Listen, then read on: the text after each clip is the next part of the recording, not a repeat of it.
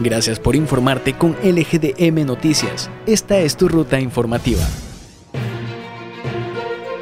A través de un comunicado de prensa, el gobierno de Costa Rica dijo sentirse preocupado por las críticas vertidas por el presidente de El Salvador Nayib Bukele, quien puso en duda la manera en que el gobierno tico aplica las pruebas para la detección del COVID-19.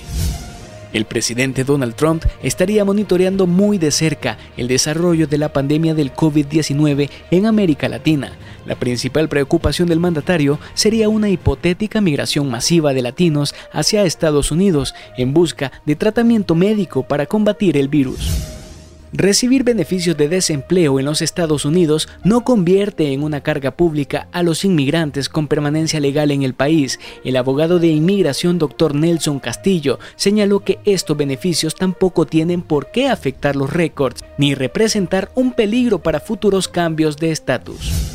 El embajador de los Estados Unidos en El Salvador, Ronald Johnson, dijo sentirse inspirado por cómo los salvadoreños trabajan en conjunto para ayudar al país en medio de la crisis sanitaria. También destacó la ayuda económica que su gobierno ha aportado a nuestro país para hacerle frente al COVID-19.